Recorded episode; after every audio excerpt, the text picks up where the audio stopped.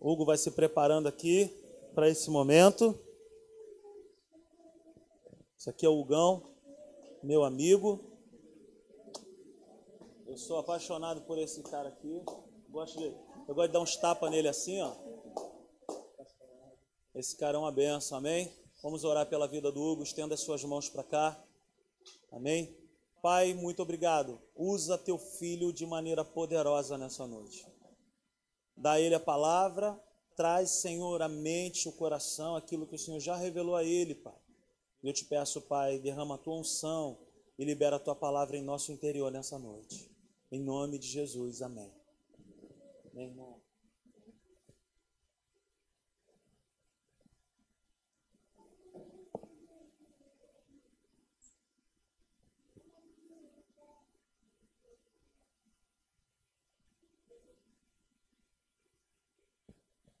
Boa noite, igreja. Eu tô nervoso. Eu tô sempre nervoso. Mas, mas eu, todas, todas as vezes que, antes de eu pregar, eu falo assim para Deus, orando a Deus, que eu pregue hoje como se fosse o último dia da minha vida. Então, eu quero dar o meu melhor com toda a intensidade possível, tudo aquilo que Ele falou ao meu coração e que seja semente no, na terra fértil do coração de vocês, amém? Como eu sempre começo as minhas pregações, eu quero dizer que eu amo a minha esposa. A minha esposa é quem me ajuda, minha base, sempre me dá apoio nas coisas que eu faço.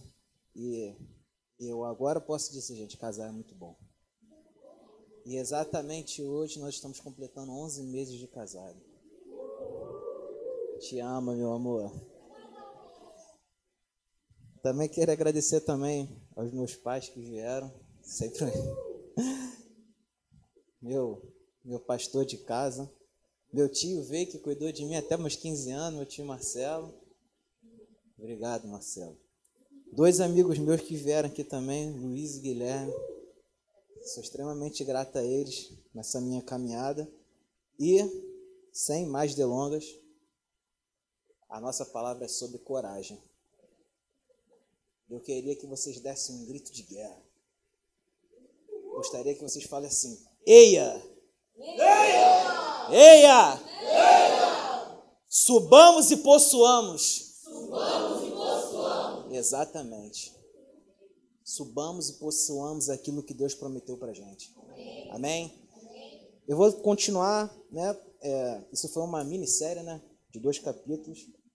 E semana passada na quarta-feira passada, nós damos início a ela.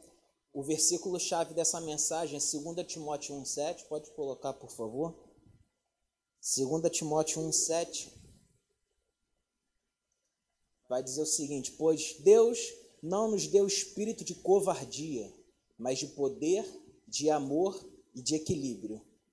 Então, recapitulando aquilo que a gente falou na, na quarta-feira passada, Deus ele não quer que sejamos covardes, porque automaticamente, quando deu Jesus para que morresse por nós e hoje tivéssemos vida, ele nos deu autoridade, nos deu poder para pisarmos na cabeça da serpente, para expulsarmos demônios, para poder curar. Ele nos deu amor, porque quando nós nós amamos a Deus, nós entendemos o que é amor, porque aquele não ama a Deus não ama e nos deu equilíbrio para que a nossa mente esteja conectada direto com o nosso espírito e fôssemos pessoas equilibradas espiritualmente, onde o nosso interior sempre sobressairá ao nosso homem exterior. Amém? E nós começamos a falar sobre coragem, mas não é uma coragem é, física, aonde nós derrotaremos os nossos medos pessoais. Quem tem medo de barata, medo de rato, medo de, medo de altura, não é sobre isso. A coragem que eu estou falando é sobre o não fluir sobre uma direção de Deus, o não termos ousadia para ouvirmos a voz de Deus e agir. É, eu falei também na semana passada sobre sempre que tivermos coragem para nos lançarmos em algo, vai também haver uma multidão de observadores cheios de opiniões. Uma multidão de opiniões é diferente de uma, uma multidão de opiniões é diferente de uma de um como é que eu escrevi aqui? Desculpa. É, uma multidão de conselhos é diferente de, um, de conselhos de uma multidão. Multidão de conselhos é você ter vários conselhos de uma ou duas pessoas sábias que vão te acrescentar no seu crescimento espiritual. Agora, os conselhos de uma multidão são várias pessoas que de repente não construíram nada e querem dar um pitaco na sua vida. Então, sempre vamos diferenciar isso. É, uma outra coisa que eu, que eu falei na semana passada é o seguinte: é, para que nós venhamos é, estabelecer uma, um domínio sobre tudo aquilo que nos falam ao nosso redor, nós precisamos estabelecer uma ordem nas vozes dentro de nós, porque automaticamente, se uma semente é lançada em nós, aquela coisa começa a maquinar na nossa mente e a gente acaba levando para o coração. E o processo da nossa atitude é simples: o pensamento é gerado na nossa mente, passa para o coração, que é onde vem o sentimento, e aí você gera uma atitude. E o diabo ele quer nos paralisar, jogando pensamentos, gerando sentimentos no nosso coração, e nós não temos atitude. E nós acabamos nos paralisando sobre aquilo que Deus nos chamou. Uma outra coisa que eu falei foi sobre cessar opiniões e os conselhos da multidão. Porque é igual quando a gente vê um acidente na rua e todo mundo quer ficar olhando, aí o pessoal começa falando: ah, vira ele de lado. Ah, porque levanta ele, vamos levar para o hospital. Ah, dá xarope para ele. Ah, dá leite. E não sei o que. E não sei o que tem. Quando o procedimento é você ficar calmo, não tocar na vítima, ligar para ligar a emergência e chamar ele. A não ser que tenha uma parada cardiorrespiratória, você faz os procedimentos até o atendimento chegar. Mas se você dá ouvido a todo mundo que está ao seu redor, você não vai fazer o procedimento correto. E aí você pode acabar perdendo uma vida. É a mesma coisa no mundo espiritual. Se você ouvir muitas pessoas e não fazer o procedimento que a Bíblia nos diz para fazermos, nós podemos acabar perdendo uma vida, a nossa vida. Amém? É... Outra coisa que eu falei também, recapitulando, é uma crítica feita a portas fechadas não pode nos abater mais do que uma promessa feita a céus abertos.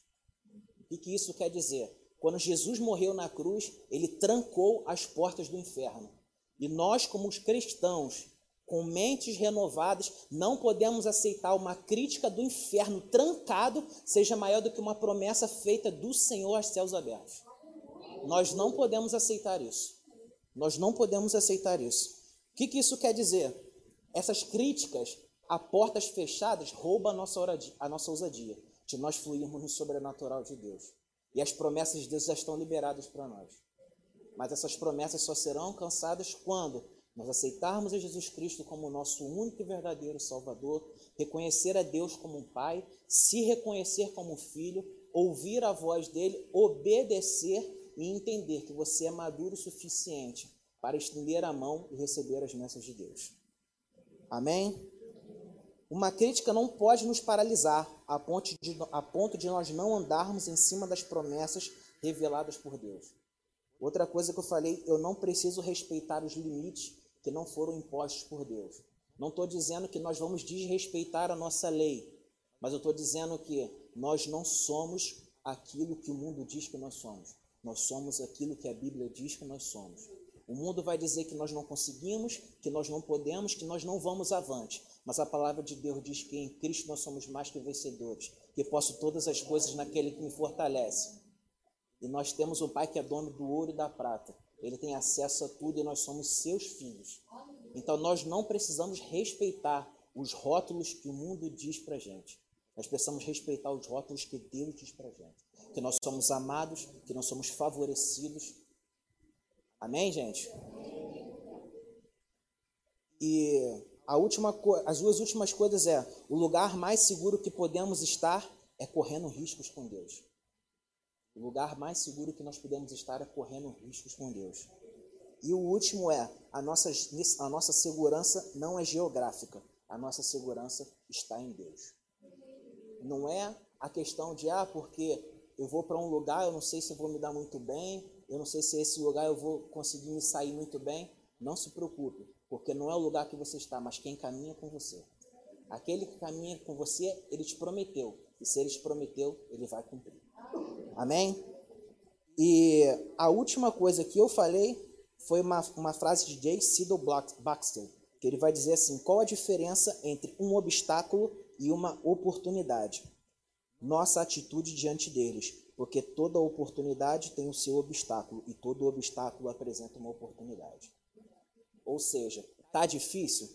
Eu, agora eu aprendi, né? Eu e minha esposa a gente conversa muito. Eu aprendi o seguinte: é, aos olhos humanos pode, podem existir situações difíceis, mas eu procuro encarar como situações propensas à geração de milagres.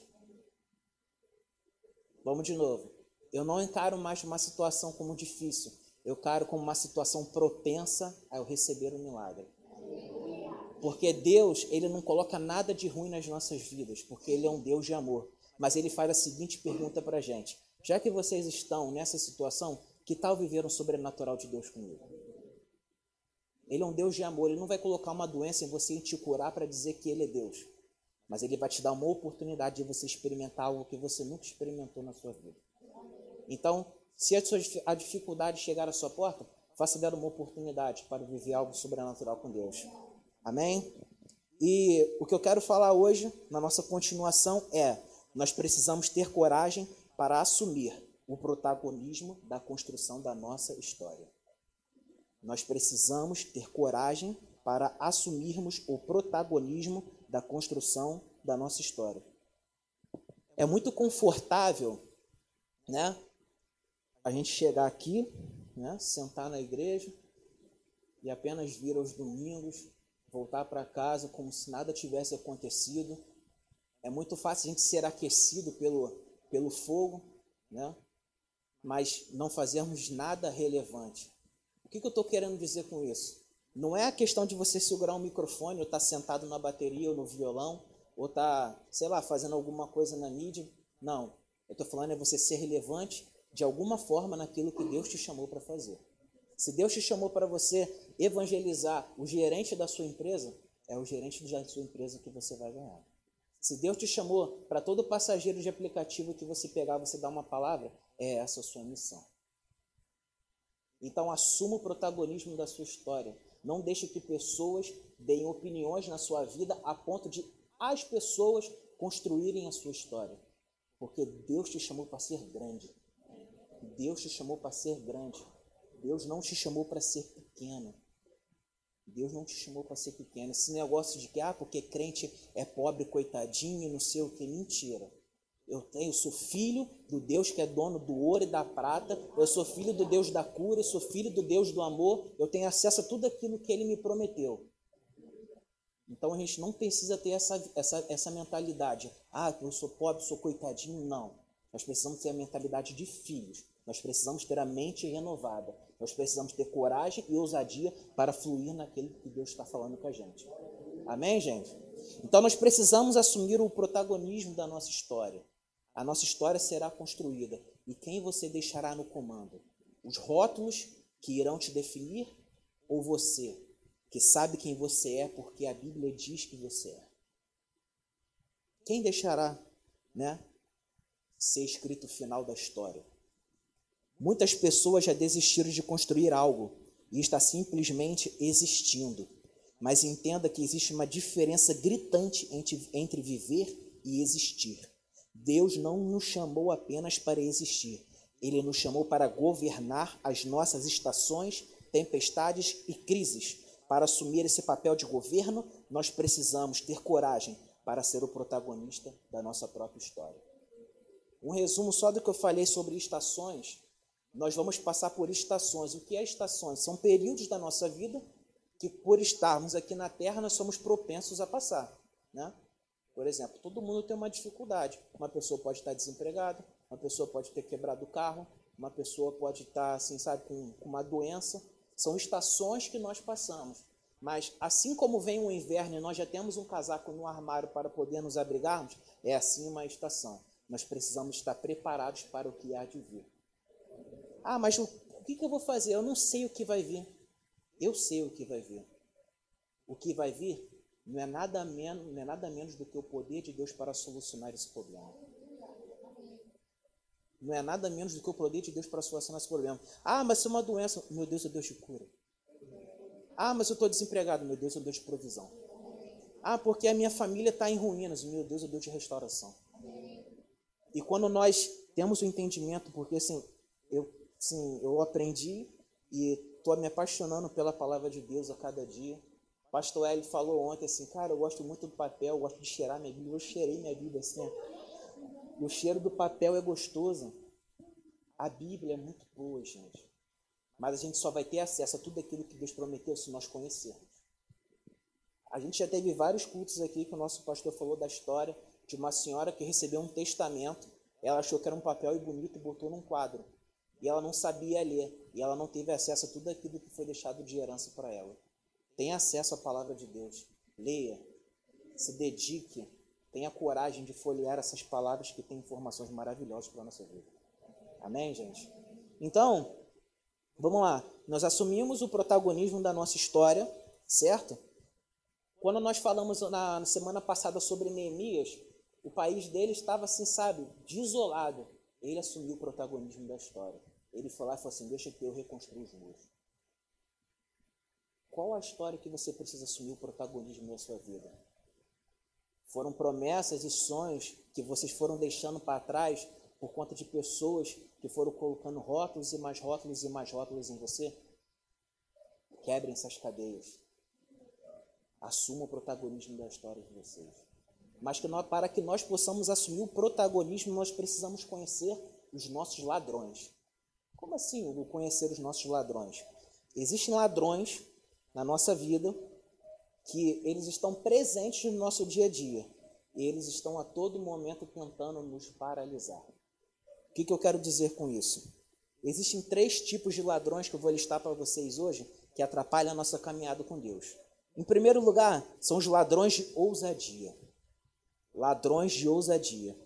Os ladrões de ousadia sempre aparecerão antes de você se lançar no novo, ou seja, sempre em algo que você vai exigir de você que tenha fé, mesmo que os seus olhos não consigam ver.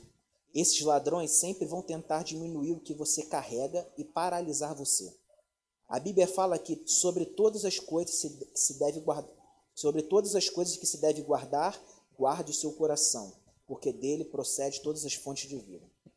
Então, quando Deus te dá uma direção, né? E você fala assim, caraca, Deus me deu uma direção. Você, sim, sabe, sentiu paz no seu coração fala assim, vou botar para frente. Aí você vai, chega com uma pessoa, pô, Deus me falou isso aqui, eu tô, vou fazer. Aí tem sempre uma pessoa que fala, cara, não vai dar certo não. Isso não vai para frente. Não vai, não faça isso. Você vai quebrar sua cara e você vai isso, você vai aquilo. Você não vai conseguir, você não pode, você não tem condições. São os ladrões de ousadia. Eles querem roubar a sua fé. Eles querem te paralisar. E quando você é paralisado pelo medo, você não flui naquilo que Deus te chamou. Não flui naquilo que Deus te prometeu. E uma coisa que a gente, se a gente parar para pensar, vamos abrir em Lucas capítulo 5, versículo 17. Lucas capítulo 5, versículo 17. Olha só a situação.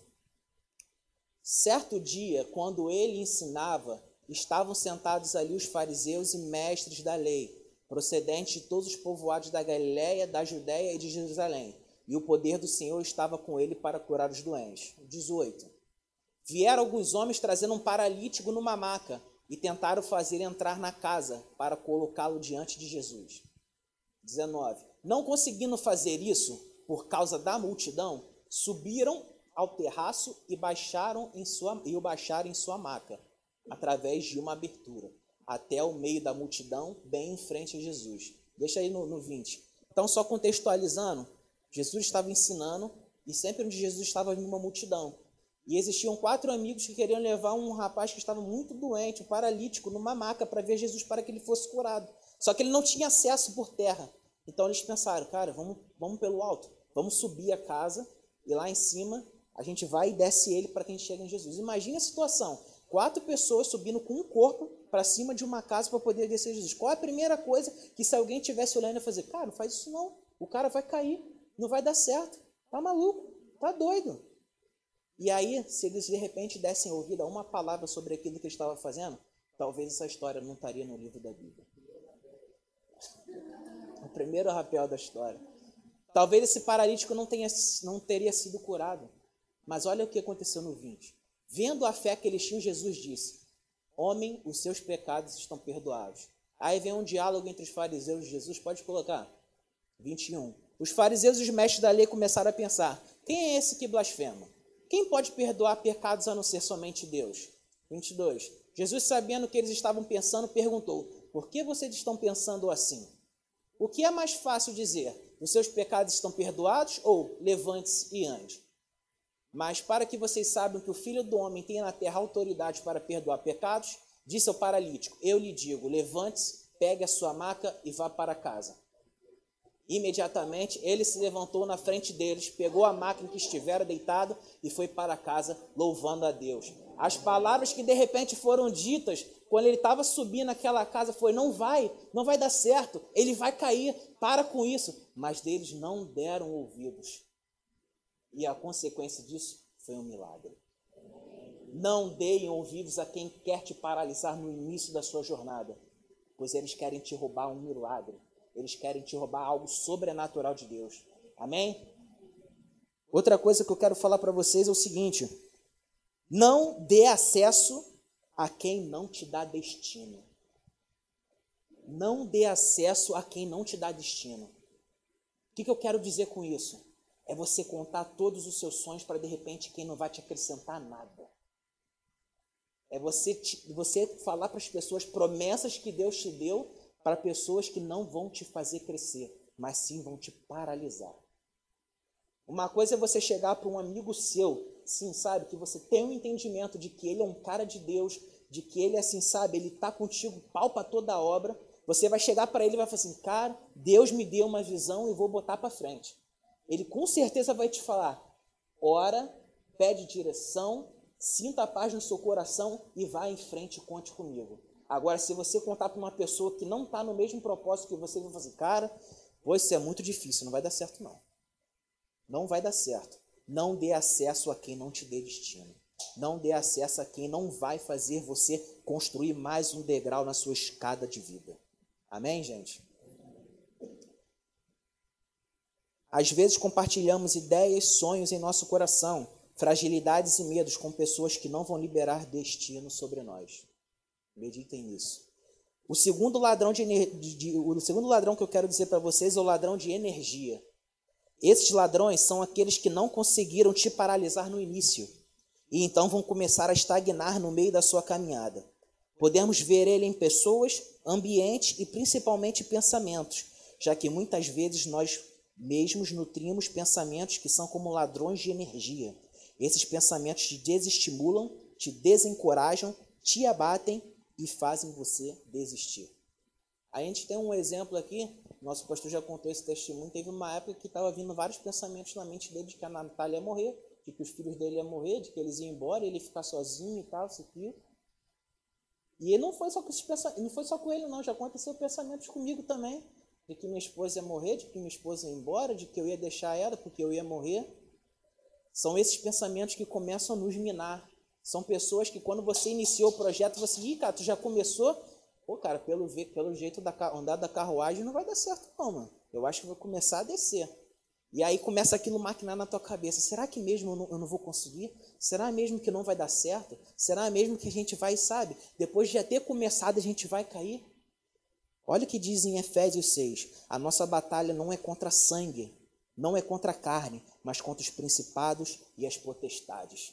Nós não lutamos contra o, o, sangue e contra a carne, nós lutamos contra os nossos pensamentos, contra essas setas do inimigo que entram na nossa mente, que quer nos fazer parar, que quer nos fazer desistir. São ambientes que nós vamos, ambientes pesados que nós insistimos em ir e que só minam as nossas energias. Só minam as nossas energias. Você já começou a caminhada. Não desista, não pare. Deus está no controle de tudo. E olha só, por mais que seja muito difícil, por mais que você ache assim, caraca, tá, tá doendo. Olha só o que a palavra de Deus já vai dizer. Salmos 126. Salmo 126 vai dizer assim: Aqueles que semeiam com lágrimas, com cantos de alegria colherão. Aquele que sai chorando enquanto lança semente, voltará com cantos de alegria, trazendo os seus feixes. Então, se tiver difícil, se alegre na sua dificuldade. Tá complicado? Não se preocupe. O meu Deus, ele é o Deus do impossível. O seu Deus é o Deus do impossível. é o Deus que pode todas as coisas. Mas como que a gente entende isso? Está tudo escrito na palavra de Deus. Está tudo escrito. Que seja um capítulo por dia, que seja um versículo por dia. Medite. Medite nesse manual de vida. Tudo aquilo que nos, nos está proposto está descrito aqui na Bíblia. Então, os ladrões de energia, ele vem para roubar o, o caminhar da nossa jornada, o meio do processo. E o último ladrão são os ladrões de alegria. Esses irão sempre tentar esvaziar de você a alegria e a celebração que Deus já fez ou ainda está fazendo. Ladrões de alegria. Esse é um dos piores que tem. Dos três, eu acho que é o pior. Porque nós começamos a caminhada, passamos pelo processo, chegamos no final, estamos comemorando e tem sempre uma pessoa que vai falar assim: pô, tá, mas não, é muito bom não, cara. Tu terminou, mas não tá muito legal não. Por que, que você está comemorando, cara? Olha os seus rendimentos, são mínimos. Por que, que você está fazendo isso? Você está cantando, você está dançando, você está vibrando. Você mal começou. Foi sua primeira vitória. Vai ter muita coisa ruim no seu caminho ainda. São pessoas que querem roubar a nossa alegria. Nós conquistamos. Entende uma coisa: para nós comermos uma tangerina inteira, nós temos que comer de goma em goma.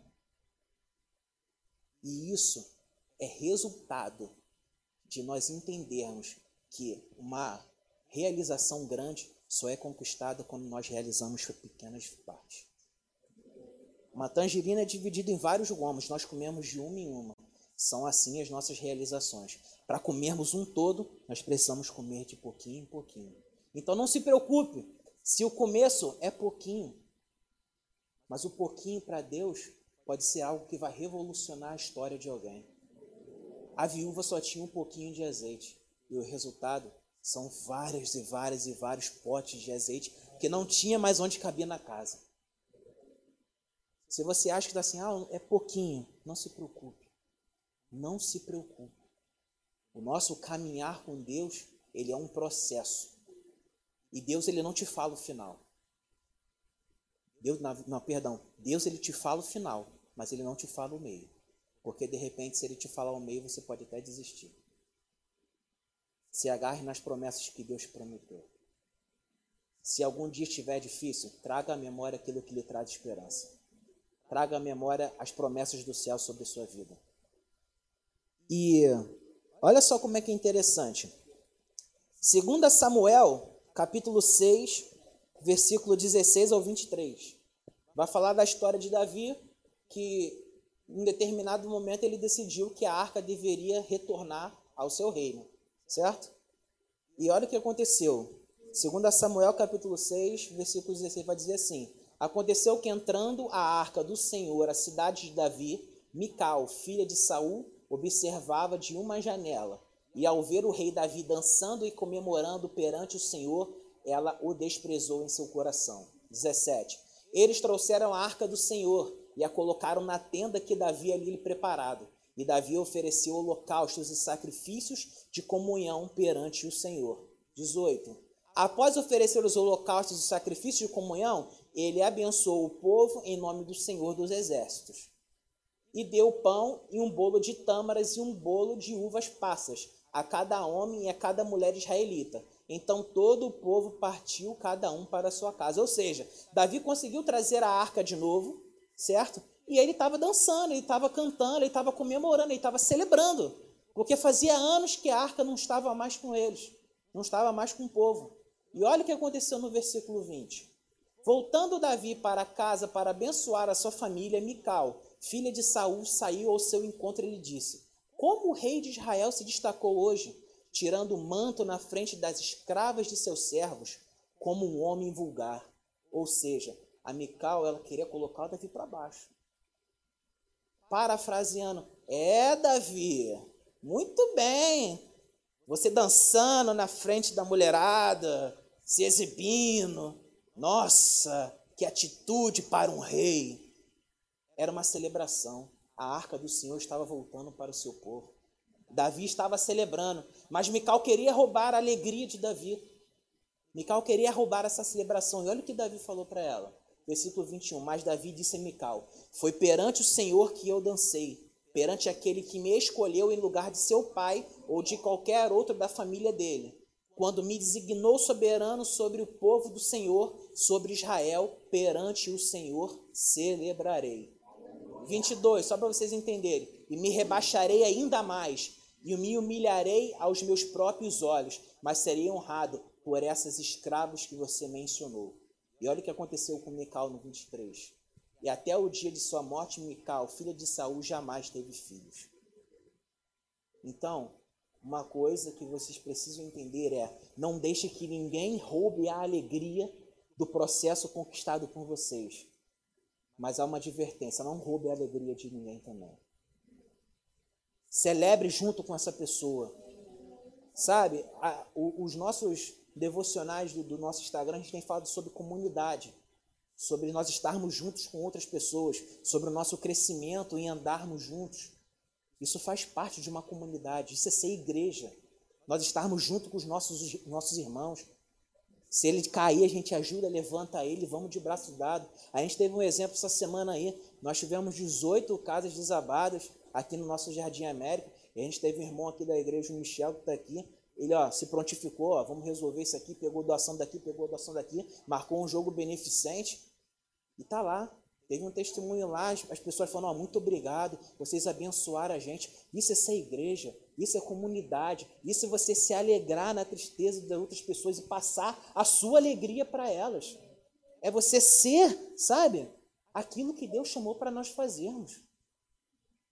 Esse é o entendimento de nós sermos igreja. Seja corajoso para fazer algo relevante. Seja corajoso, corajoso para interromper os ladrões de ousadia, de energia e de alegria que tentam roubar a paz de vocês.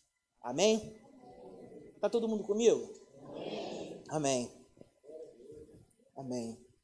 Quando damos acesso aos ladrões de alegria, deixamos o pior dos sentimentos entrar a comparação. Infelizmente, a comparação ela derruba qualquer pessoa. Sabe por quê? Porque você conquista um carro. Aí chega teu cunhado, teu primo, teu irmão e fala assim, o carro do teu, do teu amigo é melhor que o teu.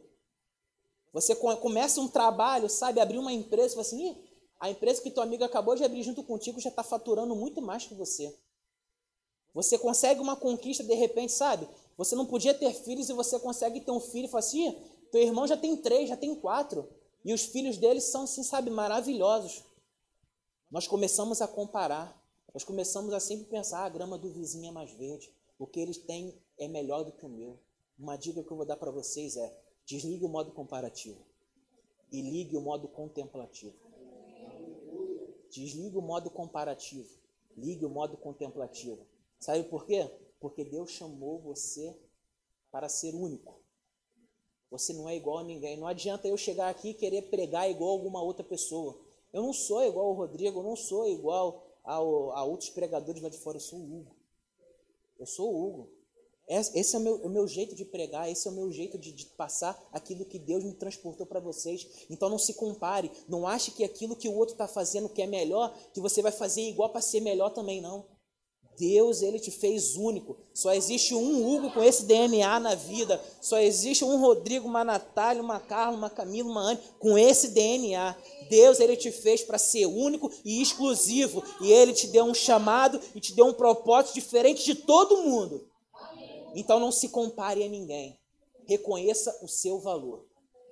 E quando nós reconhecemos o nosso valor, nós reconhecemos o valor dos outros. E assim nós podemos levar a palavra do Senhor com muito mais facilidade.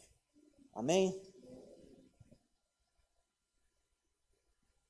É preciso parar, é preciso parar de analisar o que você está fazendo, segundo a perspectiva do que os outros estão vivendo, porque Deus não te chamou para se comparar ao outro, mas sim para ser você.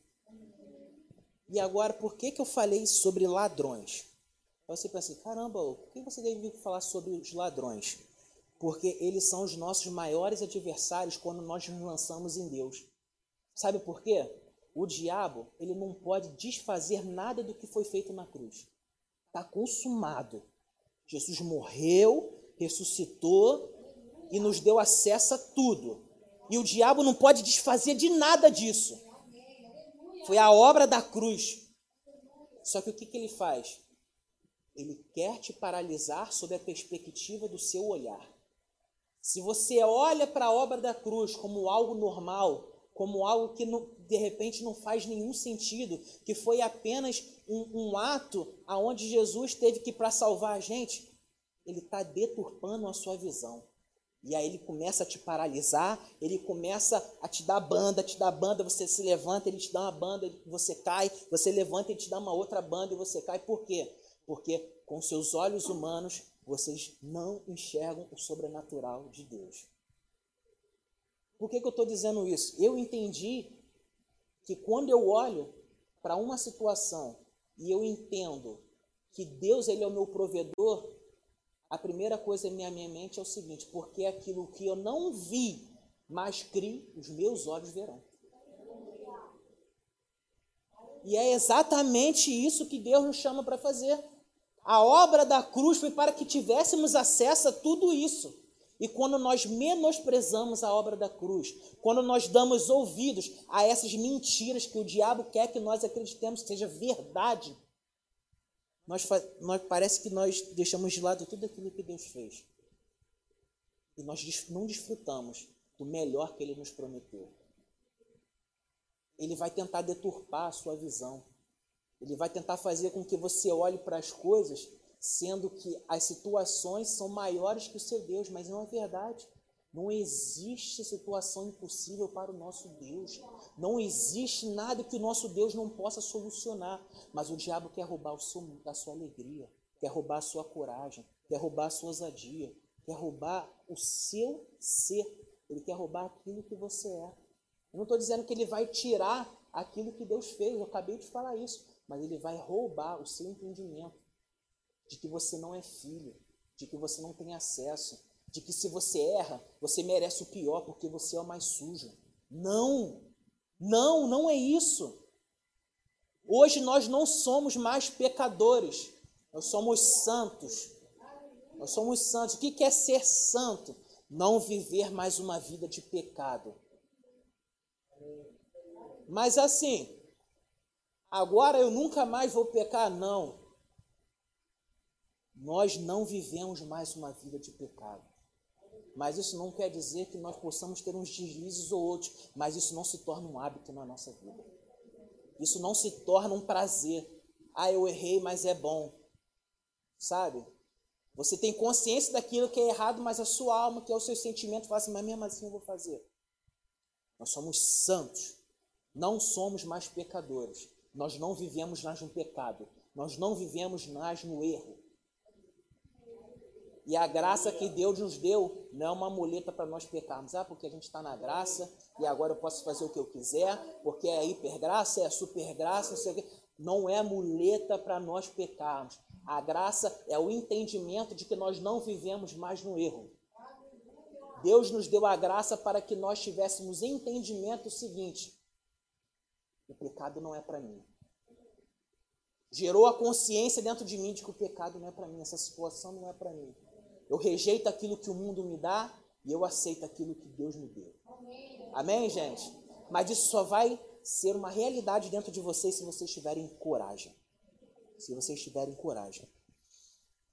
E a melhor forma para eu me blindar dos ataques do inferno é eu estar cheio das promessas do céu.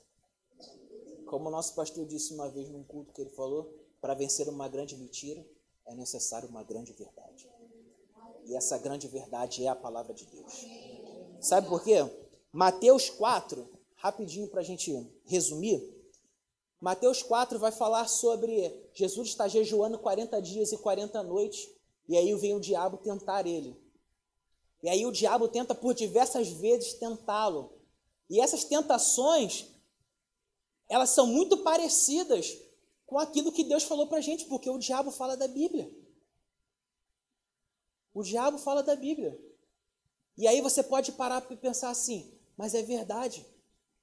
Porque se essa tentação que vier, esse, essa proposta, não for muito parecida né, com aquilo que Deus me propõe, Não faz sentido, porque ele quer roubar, quer roubar o seu entendimento de que a obra da cruz foi em vão. E uma coisa que eu digo para vocês é: quando nós aceitamos uma proposta do inferno, nós estamos dispostos a fazer tudo aquilo que ele nos prometeu, mas nós não iremos fazer sacrifícios. E o que, eu quero dizer com isso?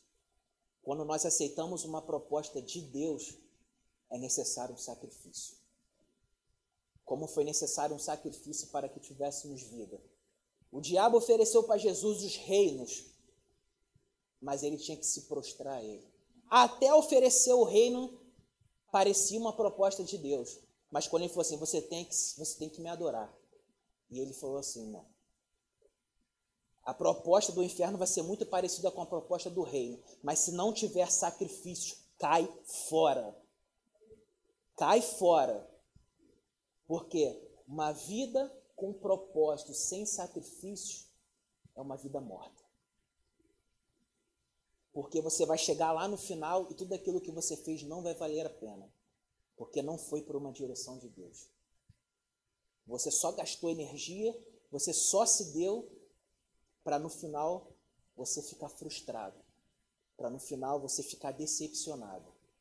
Não aceite as propostas do inferno. Deus ele tem promessas liberadas sobre a nossa vida.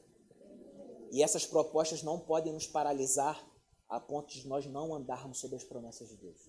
Amém? A gente poderia ficar de pé? Finalizando.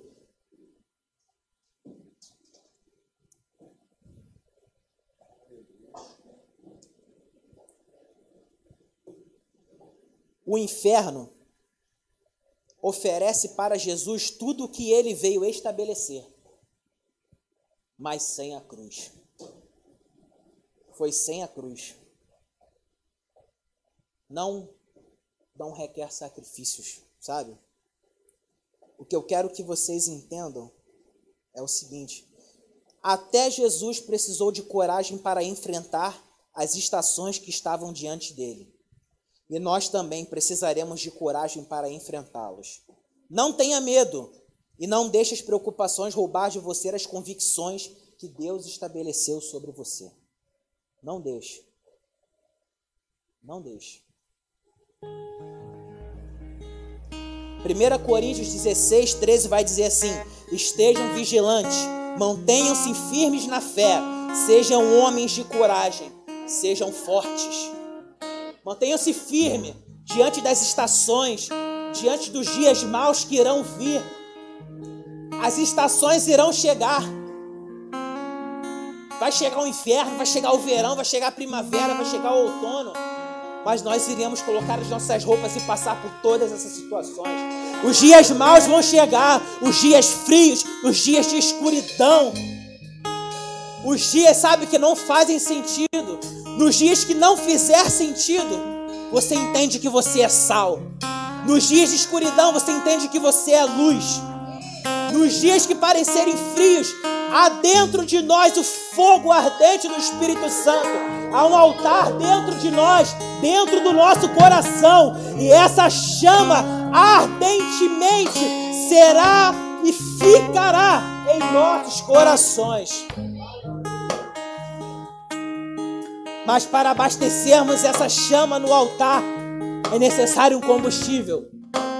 E esse combustível é leitura de palavra, é oração, é jejum, é vida no secreto.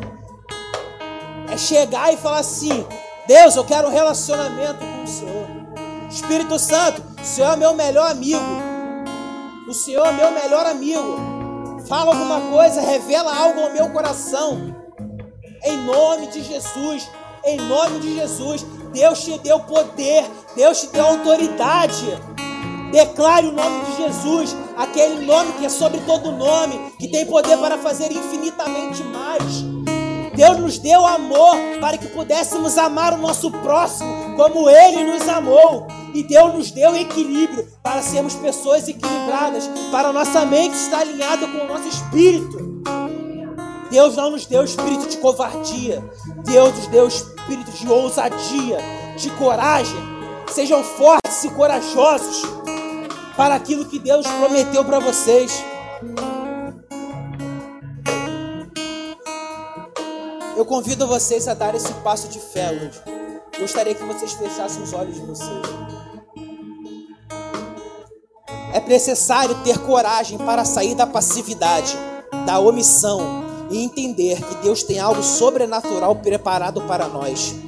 Tudo aquilo que precisamos fazer é ter coragem para dar os primeiros passos. E olha só o que a Bíblia diz em Coríntios 4, 8. Vai dizer assim: De todos os lados nós somos pressionados, mas não desanimados. Ficamos perplexos, mas não desesperados. Nós fomos perseguidos, mas não abandonados. Nós somos abatidos, mas não destruídos. Não destruídos. Uma vez ouvi de um pastor assim: quem tem um milagre, quem precisa, na verdade, quem precisa de um milagre, eu gostaria que vocês viessem aqui à frente. E aí várias pessoas, sim, precisando de um milagre, foram à frente no púlpito. E ele simplesmente falou assim: a vitória de vocês irá chegar.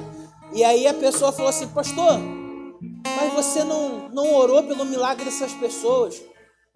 E ele falou assim: O passo de fé é mais importante do que uma oração. Sabe, porque é muito fácil uma pessoa vir aqui, de repente, assim, sabe? E falar assim, poxa, eu tô com, tô com um problema, assim, sabe? E eu não sei o que, que eu faço. O primeiro passo ela deu, que foi o passo de fé.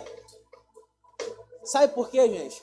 Quando a mulher do fluxo, de sangue, ela estava lá no meio da multidão, ela precisou apenas dar um passo para encostar nas vestes de Jesus. Um passo de fé. E o milagre dela chegou. Não é a oração de um pastor, não é a oração de alguém que você acha que tem unção que vai fazer você receber um milagre. Mas vai ser o seu passo de fé em direção àquilo que você não está vendo, mas você crê e os seus olhos vão ver. Então eu gostaria que vocês fechassem seus olhos e identificassem qual será a situação da minha vida que eu não tenho tido coragem. A direção que Deus me deu há 10, 20, 15 anos atrás e eu não tive coragem hoje para poder estabelecer aquilo que Deus me prometeu. Os sonhos e promessas que foram me dados e eu não tive ousadia para colocá-los em prática. O que Deus tem falado ao seu coração há anos e você tem andado para trás, porque pessoas dizem que você não é nada, que você não é ninguém, que você não consegue, que você não pode. Efésios 1 e 2 vai dizer: Nós somos abençoados, nós temos acesso a todas as promessas do céu, nós com Cristo nós fomos crucificados, nós somos altamente favorecidos. Não é uma pessoa que nunca construiu nada no reino que vai nos dizer quem nós somos. Porque aquilo que nós somos foi o, cria, o Criador disse. E aquilo que ele disse que nós somos está escrito na Bíblia. Nós somos o que a Bíblia diz que nós somos. E eu oro hoje por coragem sobre a vida de vocês, sobre ousadia, sobre, sabe, passos de fé, sobre passos de fé. Deus, em nome de Jesus, nós declaramos agora uma porção de coragem e ousadia sobre a vida dos nossos irmãos. Sonhos, promessas e projetos direcionados pelo Senhor que estão paralisados. Todo medo, toda paralisia seja quebrada agora, em nome de Jesus. Nós declaramos uma porção de ousadia e de coragem vinda dos céus sobre as nossas vidas sobre as nossas vidas, em nome de Jesus. Enquanto eu estava orando aqui, eu, eu vi espadas descendo do céu. Deus está dando espadas para algumas pessoas aqui, para que vocês possam guerrear situações que vão querer roubar a sua ousadia, a sua coragem. Mas entenda que quando você se compromete a pegar essa espada e ir para a guerra, o general já deu o primeiro passo na frente. Ele já caminhou na frente de vocês para que vocês possam andar no caminho seguro.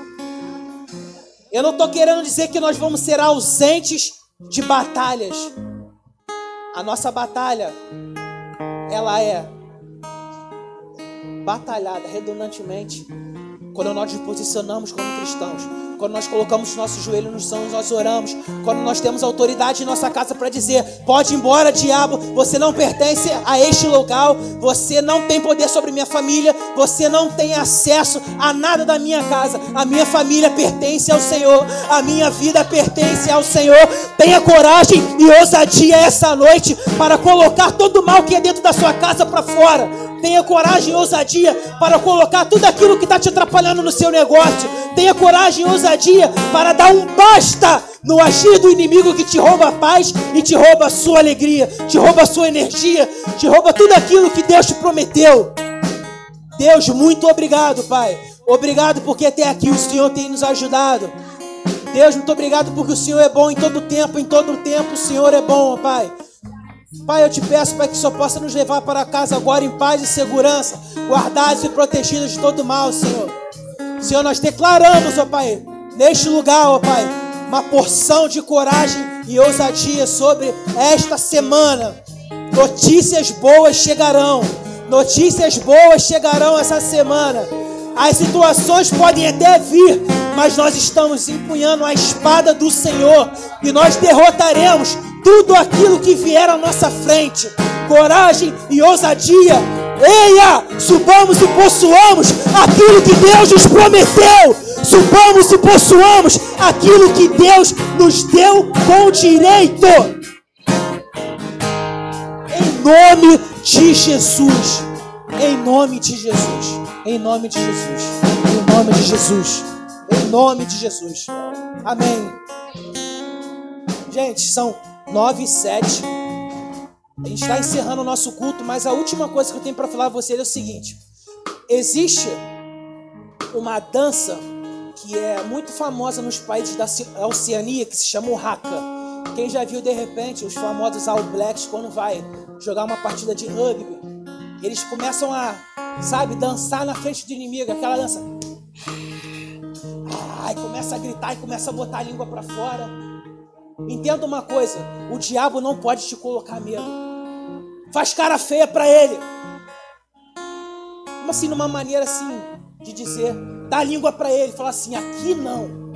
Aqui não, na minha casa não, na minha vida não, nos meus projetos e nos meus sonhos não, nos meus filhos não.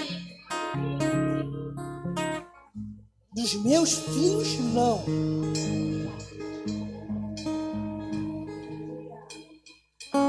entendam que o poder, a autoridade que Deus nos deu, ela está disponível. Use, acesse, em nome de Jesus. Amém? Eu gostaria de uma salva de palmas para o nosso Rei, aquele que é todo-poderoso, aquele que reina e vive para sempre, aquele que nos faz viver todos os dias Aplaudam, aplaudam, aplaudam o nome do Senhor, pois Ele é digno, Ele é digno, Ele é digno. Toda honra, toda glória ao nosso Senhor e Salvador, em nome de Jesus, em nome de Jesus. Aleluia, aleluia. Uh!